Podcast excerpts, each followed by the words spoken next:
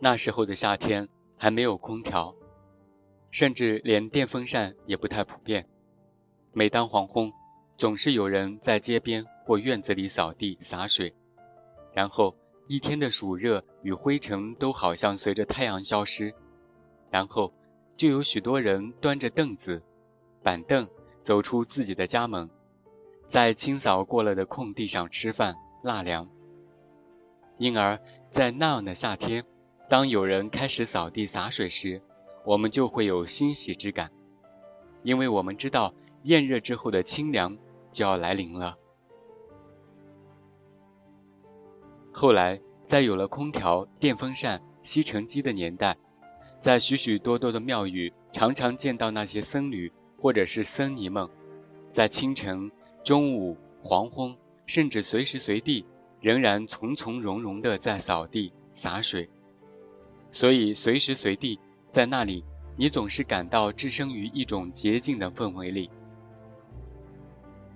突然想起，还是在从前，在我居住的小城，每天的凌晨，总是从朦胧的街上依稀传来扫地洒水的声音，把我从睡梦中唤醒。现在的城市里，清洁工人好像喜欢在日间打扫街道，他们大大咧咧的动作常常弄得满街尘土飞扬，行人一个个掩鼻而过，而洒水车有点横冲直撞的架势。它一经过，行人就要往两边窜，这让人怀念起从前。那时候，我们每天一出门，就发现昨天回家时还是肮脏的街道已经变得清洁了。当我们还在梦中的时候，就有一些我们几乎永远看不见的人把它清扫干净了。然后，因为这每天清晨的洁净。你会觉得每天都是新的。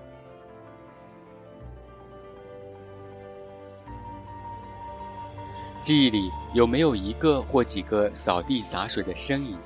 黄昏、清晨，无论在乡间还是城市，无论在庙宇还是在俗世，洒地扫水的姿势总是让人心生欢喜。例如在山中小道上清扫落叶的人，那些扫雪的人，等等。遇见了，总给人一种清洁与安宁的欢喜。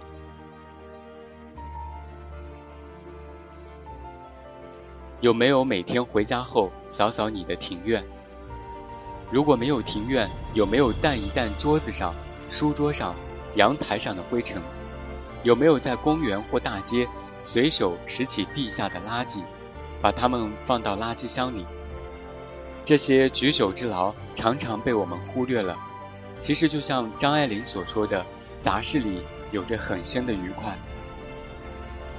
我们每天为着所谓的人生目标努力，埋头工作，不愿意为日常杂事付出一点点的时间。然而有一天，当我们静下心来，扫扫地、洒洒水，也许会发现，隐匿于日常杂事间的是深微的恒长。一位一直埋首书斋的学者，偶尔去厨房洗菜做饭。事后他说，那过程中有一种很美的韵味儿。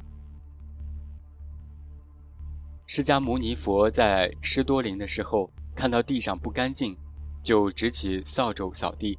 扫完后，他对弟子们说：“凡扫地者有五胜利：一者自心清净，二者令他心净，三者。”诸天欢喜，四者直端正然，五者命中之后当升天。